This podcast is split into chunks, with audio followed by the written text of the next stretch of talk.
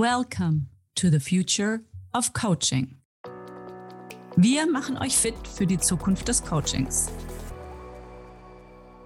Welcome to today's episode of our The Future of Coaching podcast. I'm Rebecca, the co founder of evoach, and today I have the pleasure of a special guest, David Clutterbuck, introducing um, him as, um, as one of the, yeah, you have many hats. Yeah. Um, so many achievements. You published many books uh, in the market, and there are so many topics you're known for, but especially mentoring, supervision, team coaching. Um, and maybe I'll just give you the mic and let you introduce yourself and tell us um, about what really inspires you about coaching and why coaching has become part of your DNA. Yeah. Okay.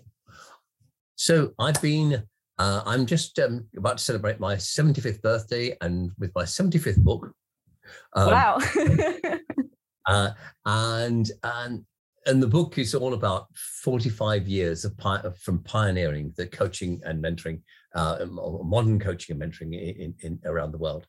Um, and um, it's been interesting to look back over all of that, uh, all of that time, um, and just to see what, what how um, how things have changed and how my own thinking has changed. Um, but essentially, I, have spent the last um, uh, 45 years researching, writing, teaching, and practicing coaching and mentoring.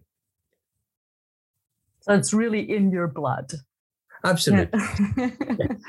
So looking at where like technology comes in, you know, at a certain point of coaching. I mean, if you have been practicing coaching for such a long time, you probably coach without technology for a very long time as well. But where do you believe coaching technology can be beneficial for coaching education and supervision, which is one of the topics that are, I think, most relevant to you? Well, for a start, we, the telephone is technology. we, we, you know, that's true. We always forget about that. so it's just a case of, of, what technology and how complex is it. Um, and what we've been seeing is a gradual evolution from quite simple technology, if if we can call um, telephone that, um, all the way through to um, the, the, the next big thing, which we're beginning to see, and, and is enormous fun, which is virtual reality coaching. Um, and some of um, getting to, to grips with with virtual reality coaching has been quite a challenge. I, uh, we did a supervision session, a co-supervision session um, a while ago, um, sitting on the edge of a giant floating birthday cake um, with the uh, with an Amazon jungle underneath us, which was really weird, but but but wonderful for creating for stimulating creativity.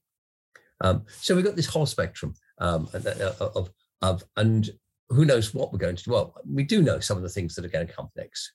Um, so you're not afraid of technology at all, as I see. Yeah. No, um, you love it. I still swear and curse. I'm not. I'm. I'm not very good at, at sorting out websites and things like that. So I mean, um, but but yeah. Over overall, if we don't if we don't embrace it, we get left behind. Um, and so it's another challenge. Um, so, how do you think it could be most beneficial for coaching in the future? well, what I think that what we're trying to do with our clients is to help them achieve clarity. Um, and therefore, we we have all the conversational technology, the stuff that helps us to have the conversation like we are now. But then we have all the supporting technology that enables us to do things like whiteboards or, or you name it, you know, um, um, or, or or if we if we're working with a larger group, we to do polls and do all sorts of things. So so the technology, the supporting technology, um, helps us by providing um, additional inputs. Uh, my part of my vision for, for artificial intelligence, for example, is you know how is artificial intelligence going to enhance the quality of the conversation we have with our client? And all technology, um, the, the, the, the, invention of metal was um, was um, a major breakthrough in technology, but for good and for ill, because it helped enable people to um, um, to hunt more effectively, to till the land more effectively, um, but it also gave rise to the sword. So the sword and the and, and the plowshare came from this at the same time, and and so we've got we've got this this duality of technology, we could, how we decide to use it is important. And do we use it for effective, for, for positive or negative um, outcomes? And if you think about having an AI, um, so it's possible now to uh, envisage and potentially with a lot of cost to design an AI that will sit in in your conversations, a conversation that we're having now. And that AI will observe all your facial expressions. Um, it'll capture your tone of voice, your body, uh, all that the, the, the, the, minor body movements that that that are that together in um, can be taken to suggest all sorts of things going on in your head. Um, it, it and it will it will therefore interpret your mood and your emotion, and um, and and for many coaches, um, um, interpretation of mood and emotion is difficult. Particularly, for example, if, if you are um, an Asper- a coach on the Asperger spectrum, um, and that doesn't stop you being an effective coach. Quite, in fact, that that lack of of um, uh, of focus on emotions um, it, it, actually helps many coaches to be very rational and, and, and, and to provide other other um, real benefits. But so the, the AI will be able to, to, to, to show how both you and your client are reacting in the moment. Are you in, are, are you in um, physical sync, which would suggest that you're in mental sync, for example? Um, and then you know, the language that you use or the client uses. Um, you're working across cultures. The AI may flag up to you the fact that a particular word or phrase may have a different meaning to the client than it does to you. Um, you start talking about um, a, a, model, uh, something that will help the client understand their situation. and so um, you say, well, this sounds to me like you're caught in a drama triangle. Um, and immediately the AI would suggest to you, uh, right, drama triangle. Do you want do you want to share something about the drama triangle with the client? Here it is. You don't have to do anything. It just it's just there if you want to refer to it um, and you pull up from a website the drama triangle to, between you and you talk about that. So there's all this stuff that can go on which is which is uh, in the coaching session which can be which can be really useful in terms of um, of, of, of information. And then you've got the post coaching reflection.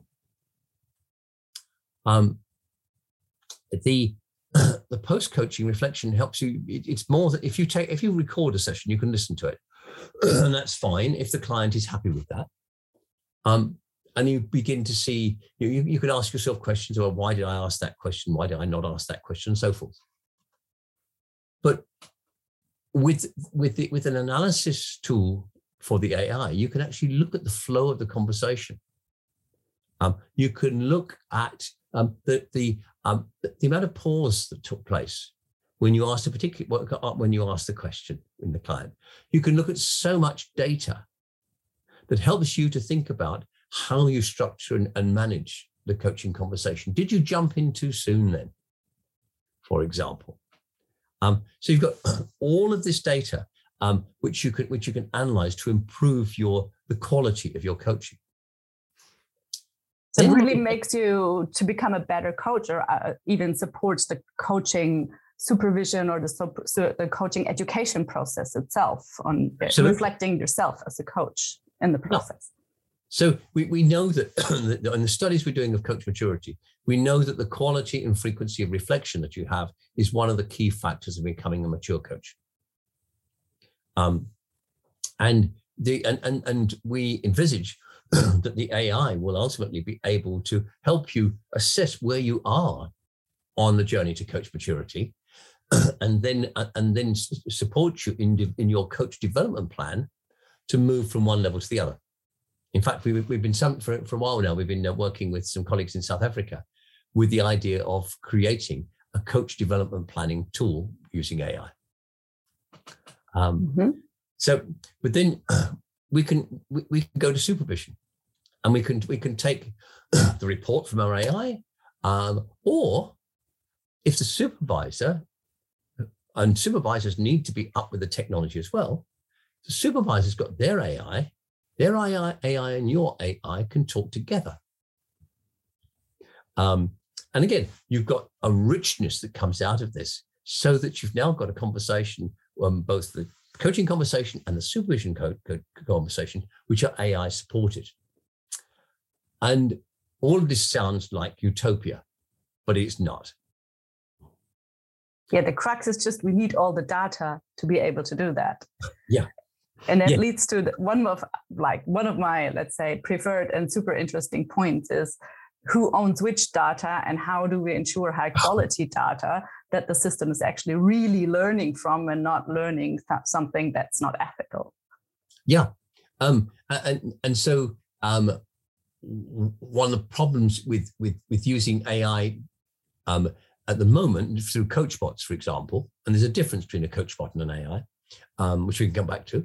Um, but but it's it, it we so much of a so so many AI engines incorporate the prejudices or the biases of the people who design them, and we have to be so careful not that that doesn't happen in coaching. Um, and and one of the things that's immediately we can, we can see is if if you design your um, your AI on principles or or fr- from a cultural perspective um, of people from North America, shall we say, or if you want to make it a bit wider, North America and Europe. Um, how relevant is that going to be to people from India or Kenya um, or China? Um, and there because because we, so we have to make sure that the AI is culturally aware and culturally intelligent. That we don't yet know how to do. Yeah, but also age wise, I mean, there are a lot more people in leadership using coaching and, and, and going to coaches and, and letting, you know, like being supported. So we're going to leave out the younger generation as well. Yeah, so. Yeah, yeah, and I have I have this program which we um, we've been gradually developing. We will will eventually launch um, to get five million globally um, teen um, school age coaches Mhm. and mentors. Um, yeah, but they can pick things up very fast, um, and they will they will be probably the pioneers who help us really get to use the um, uh, the AI in, a, in, in the most effective way. Yeah, I mean that that's the risk I always see. I mean, like we're building chatbots and we're enriching, like I, I, I say with the AI, but we do also see that there is a, a higher number in younger people who really like them, yeah, and who who like using them as kind of like let's say a low threshold entry level form of coaching or something in between or like pre-selection you know like a pre-reflection and selection for things for the next coaching sessions and stuff like that. But then you only collect data you know like from a certain user group that is very let's say it has a high affinity for technology and is in our case mostly uh, younger and they love you know like to work mainly on the computer and it's more women than men yeah which is also uh, very interesting yeah in let's say the, the, the broader range of, of, of people working that are not like in that let's say high level executive coaching side yeah, yeah. that that is that is is fascinating. Um, and, and, and another area of diversity of course is is is is cognitive diversity.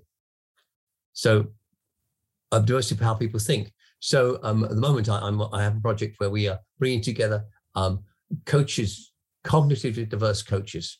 Mm-hmm. So coaches who are uh, have Asperger's syndrome, and coaches who are, are HSPs, are highly sensitive persons. Mm-hmm. Um, coaches with ADHD, um, and and um, and and and working with them, their experience of, of coaching. How do they? What what do they need from the technology that's different from the from the average? Mm-hmm. And that's that that's we we don't know yet, but I think that's a big area for exploration in the future. Yeah, because it could like support them filtering on both sides, no? Yeah. Like um, making it more accessible and uh, helping them reflect themselves on where they could improve, you know, where they're lacking or lacking, yeah, but where there's a, a lot of more room for improvement there. Yeah, yeah. So. yeah. And, and and and leveraging the strengths that they bring. Mm. Because it's you know it's, it's not necessarily a weakness it's just a difference. Um, and it comes with both benefit with pluses as well as minuses. Yeah i mean it, that's always the case. I mean like it's a broad range no? In the end like uh, sometimes someone having like asperger and not being able to connect will not some impose something onto the client because of their own biases because they just see everything rationally yeah? Um, and just go by that so that that's that's super interesting so is there another takeaway that you have from that project that you would like to share it sounds really super interesting um, I, I we, we're just learning at this at this, this stage. Um, but what, what what what's clear is is that we the more perspectives we can take on something, the more greater the greater diversity we can have uh, on, on, in the way that we approach something, the more valuable the technology will be. So you know, um, it, we, we know we all know the problems of that um, smart um, uh, self-driving cars not being able to recognize black faces, for example how do we make sure that we don't replicate that problem um, in some way in the in the in the world of AI and technology for um, um, for coaching? Yeah, I, have got a I, I've got a sort of vision of where we might be in in a decade. Would you share that with us? Mm. so um, here am I sitting at home, um, and I'm um, uh, in, in, my office, and um, I, I, invite you to come into my um, my virtual room. Um, but it's not but it's not a Zoom room or a, a Teams room. Yeah, it's basically it's actually in in my space and it's in its holograms. Um, and we've got there's me, there's my client, uh, or my the coach that I'm supervising, um, and then they may actually bring in an avatar of the client. And mm-hmm. so let's rehearse the conversation you have with the client. Let's look at what happened there. How can we actually unpack that? Um, and, and the AI will also be there. And the AI may be in the background, or we can bring the AI in as an avatar as well, as another party in the conversation. Mm-hmm. Um, and um, by changing changing the, the, the, the, virtual background, we can we can we can uh, we, we can again adjust, adjust the way the perspective that we're taking. Um, and we can already on virtual reality we can already already body swap, so you can look at what's happening to somebody else through through through their eyes. I think all of those technologies have come to come, come together with technology plus technologies we don't yet imagine to be able for us to be able to immerse ourselves in the in in, in the in in, in, in in the client world and in the systems. And we, we're already seeing the application of virtual reality to constellations. So being able to see how things in, interact in some when a problem somebody brings, what are the systems going on around them? I think we're going to see this in a much bigger scale within teams and teams yep. of teams. Um, and um, being able to see, to see how the um, the interactions so of um, we make a decision in our team. Um, uh, what is the what are the implications of that throughout the entire system?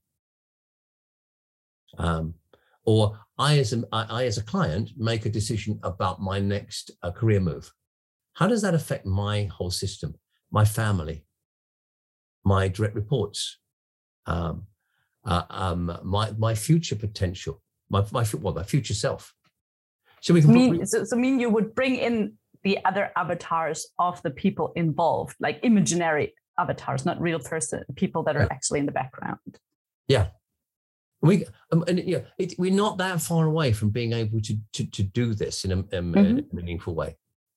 Yeah, I really like the the constellation, and especially like the team coaching part uh, when when discussing. Yeah, I mean, like I'm the second life generation. Yeah, so um, when I was in my uh, uh, when I was in university, Second Life was a big thing. Yeah, everybody had an avatar in Second Life, and then uh, everybody like kind of like invested a lot of money in Second Life, and uh, it never really worked, to be honest. And uh, and with the avatar, sometimes from my perspective, they're still lacking. Like, of course, there's no like emotional expression in the face yeah, yeah? Um, yeah. which is like super important for a coach.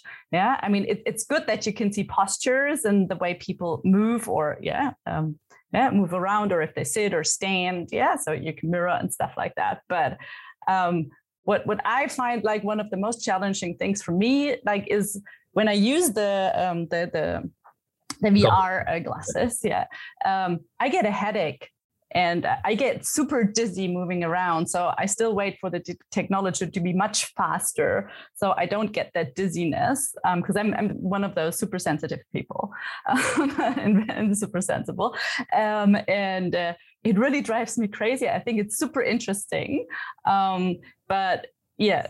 I'm, I'm really hoping for the technology to advance within the next three to five years, which will definitely be done and then using it also maybe more for individual coaching because it's still a big hurdle to actually get get good ones yeah and also provide them to your client on the other side um, that's something that we still have to solve. But like for team coaching sessions and stuff like that, I think it's it's it's brilliant and it brings in a, like a lot of value. And I like the idea of coaching somewhere on the beach, yeah, um, and just changing, you know, the environment and, and giving people, you know, like the feeling. You can also change sounds. I know that Sam uh, Isaacson loves the noise uh, sound website and and to give people the feeling of being somewhere else, really, um, and that way you can actually really change the environment. So, do you believe that AI can insist in making coaching conversations more effective? Yes, uh, but but but equally, yes, if we were comfortable with them, yes, if we use them as as a tool, and we use them lightly. No, if they come to dominate it. So, one of the big distinctions between your um, your beginner coach and your really experienced mature coach is that they the mature coaches do less and less to achieve more and more. Um, um, and and they they they, uh, at the beginning we, we're driven by models and processes. We've got to follow the grow model or something else something like that. So it's mechanical. Um, and the danger is if we allow the ai to push us back into process type of coaching. Who's the who's the robot then? Oh, you know, we have the danger that we we unconsciously become robotic ourselves. So it's how do we maintain the quality of the conversation by using the um, the the AI lightly and very specifically. For, and the great thing about AI is is that it, it can learn from us. So it's at the moment everything is is very um, it's generic still. What will happen over time is that it will learn more and more, so that if you or I have an AI, it will learn from us and what we want to listen to, and what's what's important to us. So it will it will reduce the flow of information to the things that are really relevant to us. And then if we want to dig deeper into things, then we can ask it to do that but it's actually not being overloaded by this stuff. And both as, as a, we, I talk about the, the coach AI partnership. It's it, it's how we actually partner with with with the AI to enhance the client's experience. So does that you also have to ensure in the end that the AI in the background with its database has also access to very high quality standards yeah. yeah. So if it only learns from certain coaches that are maybe not yet great coaches, it will not learn the best possible coaching.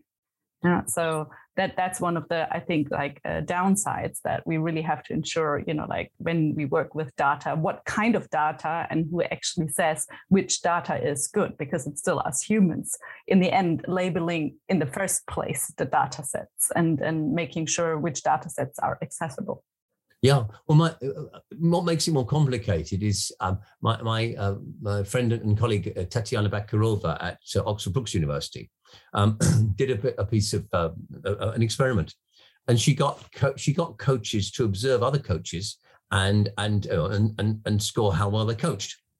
Uh, you know, and what was this? You know, um, what was it? Was it just basic, or was it uh, was it was it mastery? And what emerged from that was that people actually judged other coaches uh, or the, the quality of the coaching based upon whether or not they, the coach fitted their model that's a great bias. Yeah, which means which means that you cannot rely. You know, what can you rely upon? We did um, multiple coach assessment centers. Um, um, we haven't done one for a, for a few a few years now, but um, um, for large banks and, um, and, other big companies around the world. And we designed um, a a very straightforward assessment process that was based on on clear criteria, things things that were not dependent upon a particular style or or approach. Can they hold a meaningful learning conversation? Was the critical thing that, that, that we had, um, uh, and, um, and, and and there were a few things around um, around um, ethicality and um, uh, and base and had, you know, just demonstrating that they they had an understanding, a philosophy of coaching. So it wasn't just taken out of a textbook and reproduced. um, 70% of the coaches could not actually um, hold a meaningful coaching conversation. And that wow. was pretty, that was scary, and it was consistent. Shocking, yeah. yeah. Um, and it was consistent mm-hmm. across all of the the the, uh, the, the assessment centers that we did, and uh, uh and uh, and so people get stuck at that model space. So in, in terms of coach maturity, we have models based, you, where you're doing coaching to somebody, process based, um, where you're doing coaching with somebody, so you're engaging them more. There's there's um, um, there's uh, then then we go to being a coach. So you integrate who you are as a person with what you do as a coach, and then the systemic eclectic, where you free yourself from all of this stuff. You um, and basically you hold the client while the client has the conversation they need to have with themselves. So we're looking for coaches to to to uh, at the executive level that we were looking at, we're looking for coaches who are in those in those second those last two areas. So it's not something you do; it's something you are, and you know, and and and and, uh, and it's it's integral. So we integrate wisdom with it, for example, with it. And in our current research, we're finding that coaching is um, the, the most mature coaches um, integrate mentoring. So they use their own experience to craft better questions, to mm-hmm. empathize better with the with the client, um, to um, uh, and to give context, but of course never advice. Um, uh, and and so they do less and achieve more. So so I think how do we actually support coaches in moving from the basic level to the more mature level? most of what we've seen so far in the, the, the, the, coach bots and other tools that we've seen are really aimed at coaches at that beginner level. Um, and I think we have to make some significant advances in AI technology in order to be able to really support um, or meaningfully support the most mature coaches. So to become like really like a a hybrid coaching how do you say um, symbiosis? Yeah. Between uh, yeah ai i don't say chatbots because it's it's a different technology. Uh, it can incorporate ai but it's not ai uh, per se but yeah to, to make it better and uh, to to really like have the symbiosis between a coach and the technology or like the ai system itself yeah um yeah, I mean, a, a simple example of what, a, what an AI can do. Sometimes we, um, when we ask a question, we we start asking the question, then we realize it's not what we want, and we we actually go round it and round it until we eventually ask ask the right question. Yes. Um, what what what what a um, an AI can do is capture that moment for you, and enable you to think, okay, now next time I get into that particular situation, um, how do I actually not do my thinking out aloud, but do but but you know, but do my thinking silently, and then and then make then ask the question because otherwise it confuses the client. And pointing out little things like that that we that we do can really be highly beneficial for um, in terms of of self supervision, and also, and also in terms of taking issues to supervision. But for the AI, it's interesting to see your process how you rephrased your question and then came up with the last right version for you in that situation. So i think that's good learning also for the ai so um, but the, it, it, can help you then in the future not going through that process again but really pointing out the right question from the beginning that you could ask for example yeah. I would like to move to to one one of the topics that I I thought is like super interesting. Like I, I mean, I'm working as a coach for about like 14 years now, probably. Yeah, 14 years. It's around that. And in my opinion, really like the big rise of digital coaching. I mean, I used to um, like work a lot with visual coaching when I started. It was one of the big topics back then. Um, but really, like what we say now, digital coaching itself or AI coaching really just started. We're, uh, we're, still doing like baby steps. I mean, it started a little bit before, but it has been out in the open, let's say, since 2017, 2018, when a lot of companies were founded or a lot of people started really moving into it and that was before the pandemic to say and then it was completely boosted and accelerated by the pandemic. And before 2020 for example we had a lot of discussions with people about uh, coaching being only effective one-on-one and uh, the empathy of the coach and technology and video calls is not what it should be in general. It can, can only be sometimes but the one-on-one coaching is still one of the most essential things. I haven't heard that for more than a year now. Yeah, I would say that now in 2020, after two years of COVID and lockdowns all over the place, um, this has really tremendously changed. So, where do you see the great advantage of the pandemic that really changed the way we coach? Yeah, in the last two years um, through digitization of the coaching in general. Well, it's I don't actually believe that it's that it's it's it's done that it's actually had a significant impact or lasting impact. I do believe that it's it's put it's um, it's accelerated the trend to coaches feeling more comfortable online, which mm-hmm. is um, but doing things online is, is, is, is, doesn't necessarily take you into using all those other technologies that are available to you. So um, I think um, many coaches are still technophobic and sort of dragged into into using technology uh, because they have to and the clients insist upon it rather than because that they are um, see it as, a, as an adventure. Um, so i don't think that the, the, the pandemic has, has actually been um, been a significant driver. It, it, hasn't initiated that change. It's simply accelerated the change to people that's what i meant yeah but it, it was a big acceleration. Oh yes, yeah, and we're not going to go back. I mean, most of the coaches I talk to um, do very little face-to-face coaching now, not least because you've got to travel to the client or the client's got to travel to you. Um, so there's a convenience factor. However, what we are also learning from some of the, re- the recent research is the level of creativity over uh, when you're virtual rather than you know, through Zoom or, or Teams or whatever, um, compared to being face to face, is significantly lower. And so, one of our challenges is how do we actually raise the the, the level of, cre- of creativity? Um, I don't have a significant answer for that. I think that's something that we we it's a challenge that we we need to address. That's true. I mean, because I mean, technology would offer so many different forms of creativity, of like just staying online and using different tools, but it's not something that has yet really reached, I think, the coaching uh, side. Yeah. Yeah. I mean, if, if I were to, if you think about the, the instead of the, the maturity of the coach, the, the needs of the client, um, the basic skills coaching, for example, can and, and the basic performance coaching have very simple, straightforward, defined goals.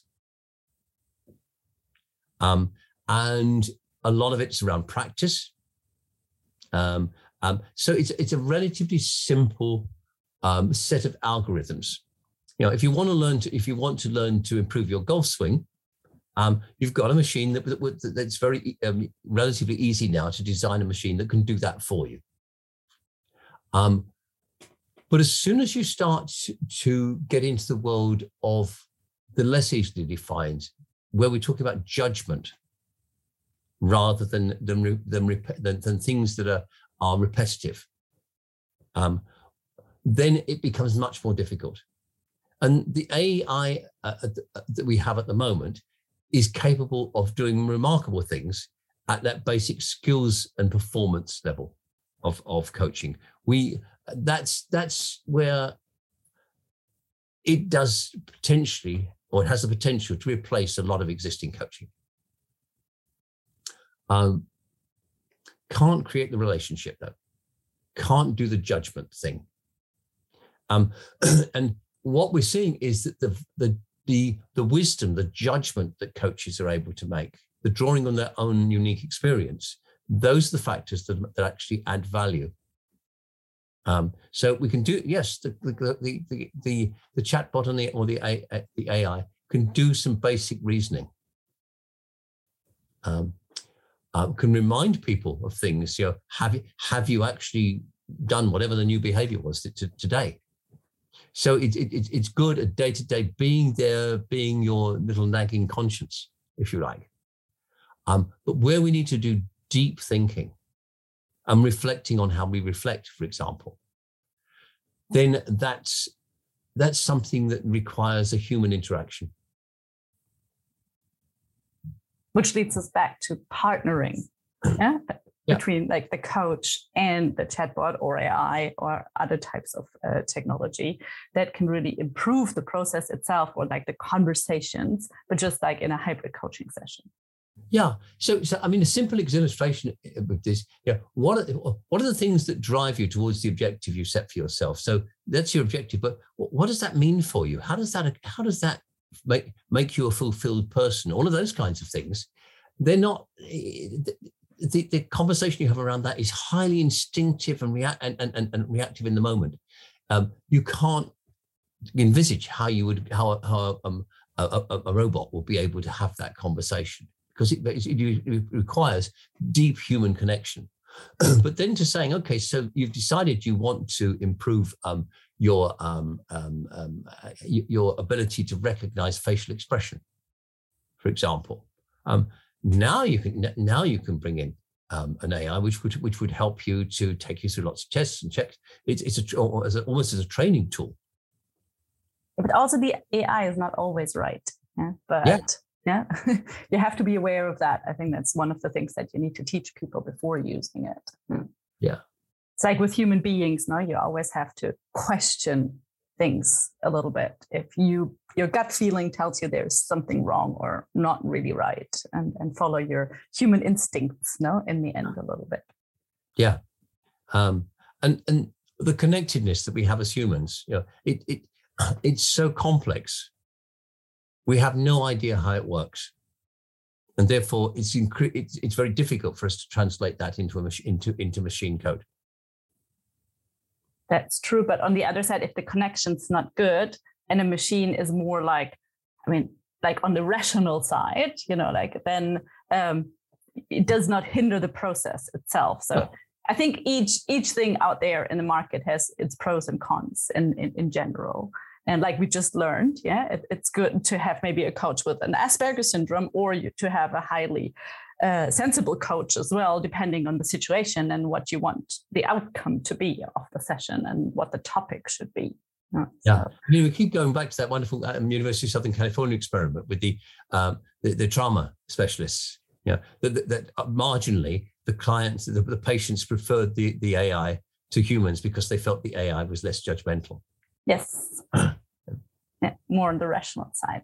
So to wrap it up today, because our time's uh, uh, coming to an end, um, I would be really interested to know. So, what really inspired you lately? Um, well, I I always find things to to to, to that, that, that, give me a, a, a buzz, um, and so I'm constantly um, looking for new insights, if if you, if, if you like, um, uh, things that, that, that challenge my assumptions. So what's so what's actually inspired me most in the, in the last uh, few months is actually going back over my last my 45 years and looking at the development of all the concepts and models and theories that, that I've created and seeing how they've changed.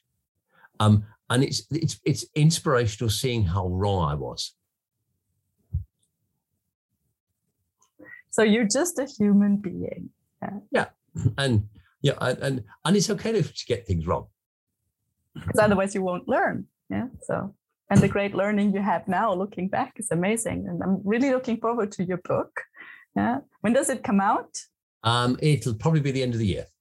Okay, very cool. So everybody can mark their calendars already. So when do you and how do you take time to think? I mean, you're 75. You don't seem to be in retirement, so, and I don't think you will ever retire by the, the sounds of it. So, how do you take time to think?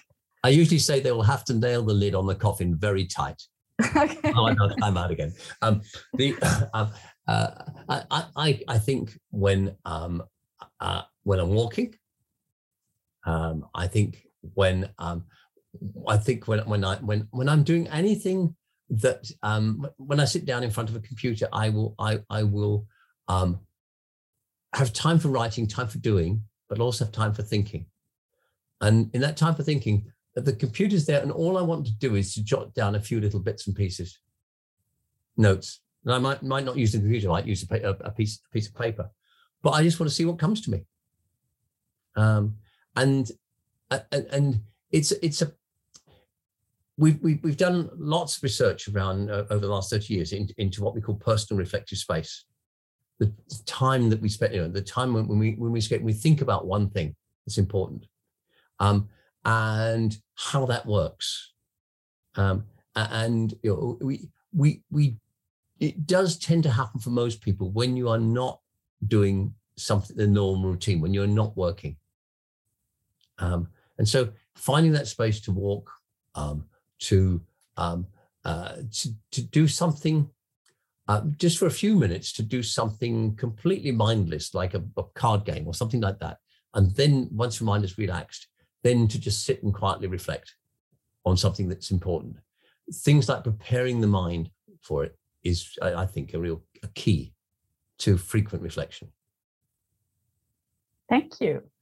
So, is there a book or a podcast that you highly recommend that you really like to follow? It can be something that's not coaching related, but maybe inspires people. Um, there are so many. I, I, I've just done a little blog on sun, tsundoku, doku, which is mm-hmm. a, which is a Japanese word for the habit of acquiring um, books and that you never get round to reading. Oh yeah, I'm there. and, and and and and I was reflecting, uh, uh, and I was reflecting um, on you know, okay, so I'm guilty of this. How do I manage that? Uh, and and uh, and what I'm finding is is at the moment um, there's all sorts of books. Um, there's one I'm I'm I'm reading at the moment, which I'm impressed by so far, which which says your body is your brain. Mm-hmm um, which looks at the connection between um, your, your, your your your your how you think and and what's going on for you in your body. Um, and all of those things are really useful, uh, uh, I think, uh, in terms of of coaches being aware that, that coaching is not just a cerebral activity. It's it's something that is that is um, uh, it's it's about context, um, and and and complex and and and, and instinct. Um, so getting a, a wider perception of what coaching is. Very cool. Thank you. People can't see it, but there are a lot of books in the background here as well. So uh, I can uh, just uh, see that. so thank you very much for the interview today, David. Um, it was a pleasure having you, and I hope we will see you sometime in the future again, maybe on a different topic. So you have a wonderful day, and thanks for joining us today. It's a pleasure. Hat euch die Folge heute gefallen? Dann freuen wir uns über eine positive Bewertung bei deinem Lieblingspodcast-Anbieter. Für heute ist jetzt leider Schluss. Aber vergesst nicht, wenn die Außerirdischen kommen, holen sie sich die Unreflektierten zuerst.